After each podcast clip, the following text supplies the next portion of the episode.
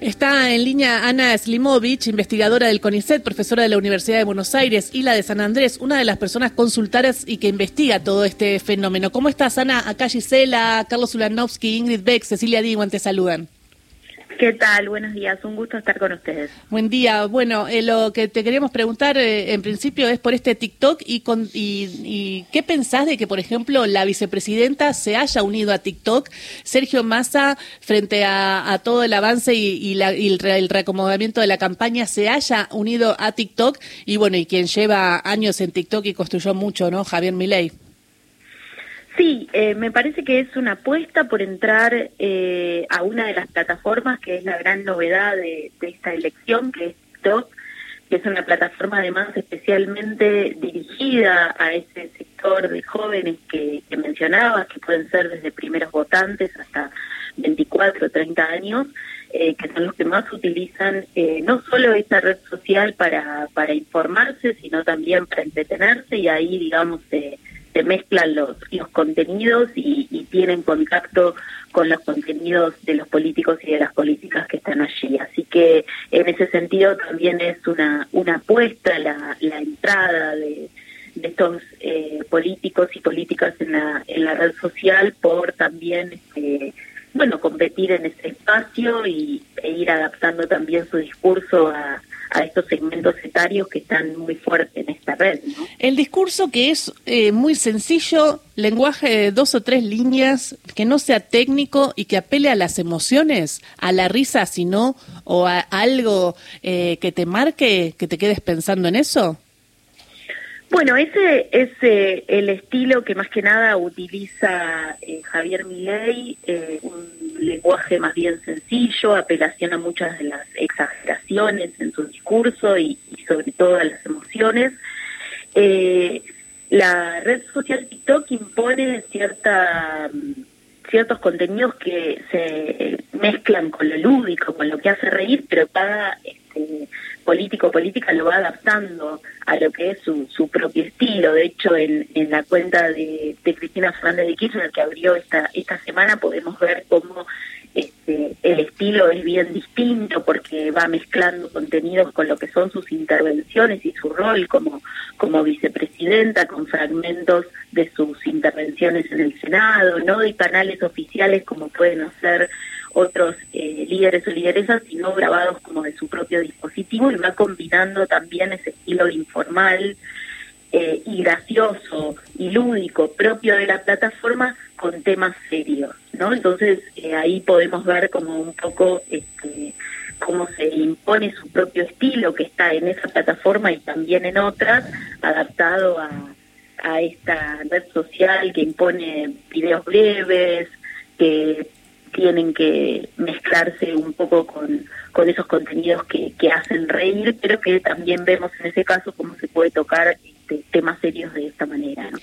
Eh, Ana, Ana, ¿cómo estás? Buenos días, te saluda Ingrid Beck. Eh, ¿Vos crees que desde las, de los espacios políticos más tradicionales minimizaron el efecto, el impacto de, de, los contenidos en estas, en las redes sociales, en particular en TikTok, pero bueno, se puede pensar también en, en, las, en la mensajería, en los, las plataformas de mensajería instantánea, eh, como que no, no le dieron, como pusieron más énfasis en los medios tradicionales y ahí hubo una eh, una brecha importante en, la, en, el, en, el contacto con, con, los candidatos y con la información, entre comillas.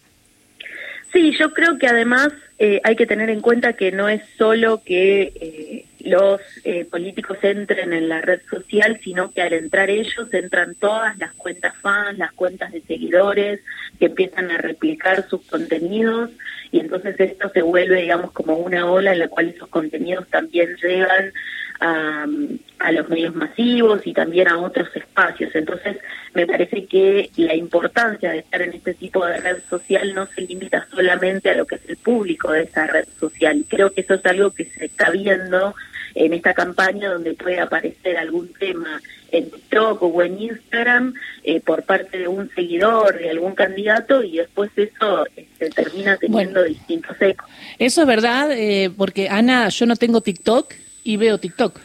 Exacto. Ana, mucho se dice sobre cómo la ultraderecha en el mundo usa las redes sociales para instalar su mensaje y en Brasil se habla que Jair Bolsonaro llegó al poder eh, favorecido por el uso que hizo de las redes sociales y de las fake news. ¿Cómo ves vos hoy a los tres principales candidatos a la presidencia de Argentina en cuanto a su manejo de las redes?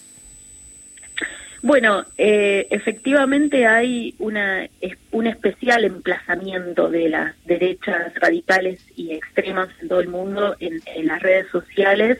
En el caso de Javier Milei, digamos, su estilo eh, exagerado, eh, con cierta apelación a emociones negativas, como puede ser el, miedo, si, si, si él no llegara a ser el, el electo, o este, cierta exageración sobre lo que va a ser generan también este, ciertos contenidos que si bien son concretos en cuanto a su proyecto de gobierno, también dejan abierta cierta conclusión en la que eh, no se sabe bien qué es lo que va a ser este, de manera específica. Y eso hace que también cada uno de los usuarios y quizás algunos de sus posibles votantes vayan como rellenando y pensando que en realidad va a ser lo que ellos quieren, ¿no? Y las redes sociales son especialmente propicias para dejar como abiertos estos, estos, estas ideas, estos sentidos para que cada uno lo, vaya rellenando. Y me parece que eso es algo de lo que sucede en el caso de,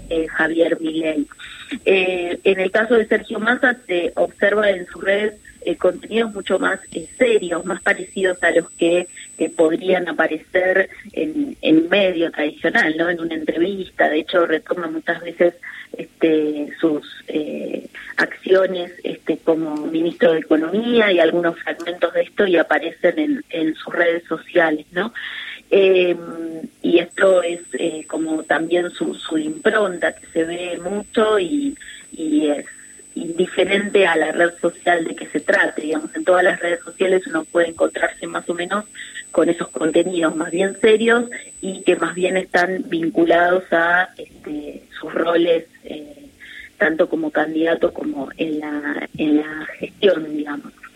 Y en el caso de Patricia Bullrich, eh, lo que se observa es Patricia Bullrich tiene una historia más, un poquito más larga en, TikTok, por ejemplo, y, bueno, siempre ahí se ve cierta tensión entre lo que es su, estilo en, los medios y este, el intentar o el tratar de, de forzar cierta cierto contenido lúdico o que apela a reír y que a veces queda eh, forzado.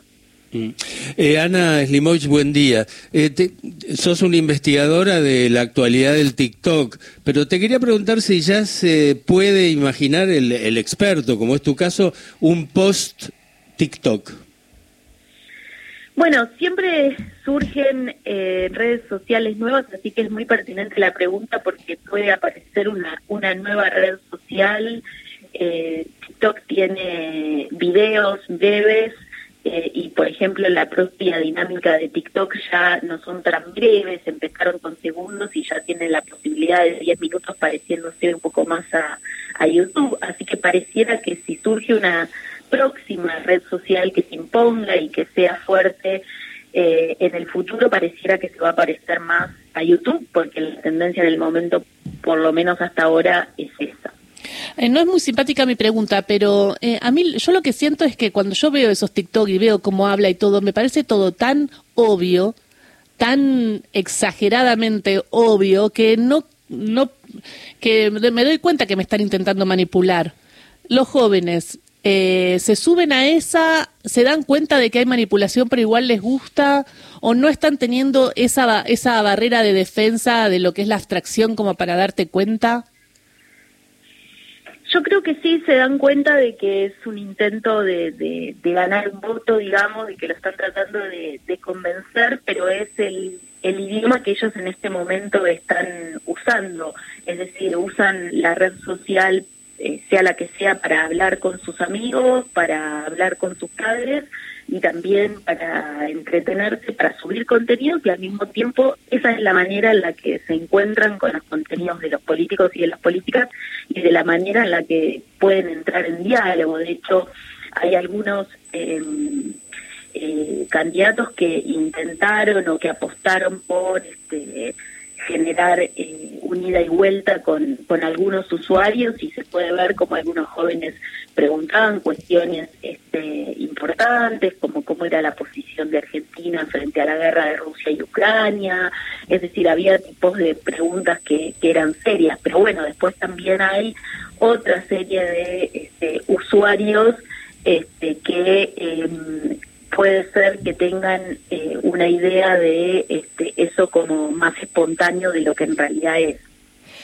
Ana, el año pasado sacaste un libro que se llama Redes Sociales, Televisión y Elecciones Argentinas. Ahí analizás, ¿no? A, las redes. ¿Y vos crees que se puede convencer eh, a la ciudadanía con estos formatos de redes sociales según lo que investigaste para el libro? Sí, efectivamente en el libro es un análisis de políticos y políticas eh, en Facebook y en Twitter, específicamente, digamos, Twitter sigue siendo muy fuerte en la política también.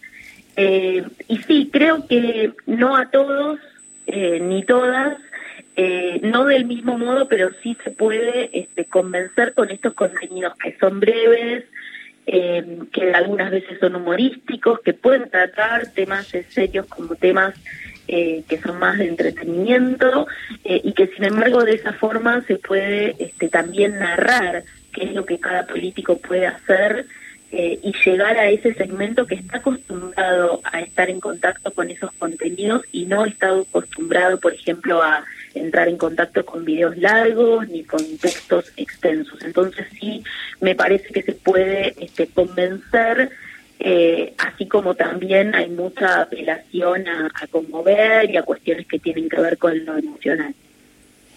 Tal cual. El libro entonces se llama Ceci. Se llama Redes Sociales, Televisión y Elecciones Argentinas. Lo sacó el año pasado para UDEGA.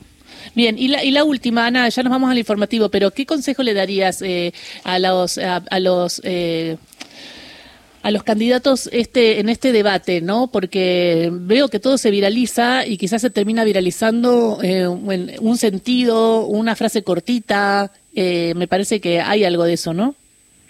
Sí, sí, efectivamente es, es eh, en el debate es muy importante atenerse a los tiempos y poder generar en esos tiempos que, se dan eh, frases que sinteticen lo que cada candidato o candidata piensa y que ya la ciudadanía lo sabe, pero poder expresarlo de esa manera breve eh, y condensada, eh, pero a la vez contundente, es, es muy importante porque efectivamente es tan importante el debate como este, las lecturas posteriores que hacen tanto los medios como las redes de lo que de lo que sucede ahí. Muchísimas gracias, muy amable. Estamos atentos entonces. Me voy a sacar un TikTok. Carlos, ¿te vas a sacar un TikTok? Eh, no.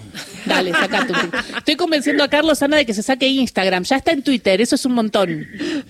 Instagram es muy importante también. Sí, es muy importante, ¿viste? Y los Reels. No, yo lo que quiero es que vos, eh, Gisela, escribas un libro o alguna de las compañeras. Sí. Eh, Cecilia, por ejemplo, que ya sabe mucho. Ingrid, bueno, sabe un vagón. Sí, de... Eh, que se llame Manipulame que me gusta. Ana, está bueno ese. Sí. El libro para los psicópatas. Muchísimas gracias, Ana, por esta charla y seguramente te estamos volviendo a llamar en, en estos, en estos eh, momentos de campaña. Bueno, muchas gracias a ustedes por la invitación. Beso grande.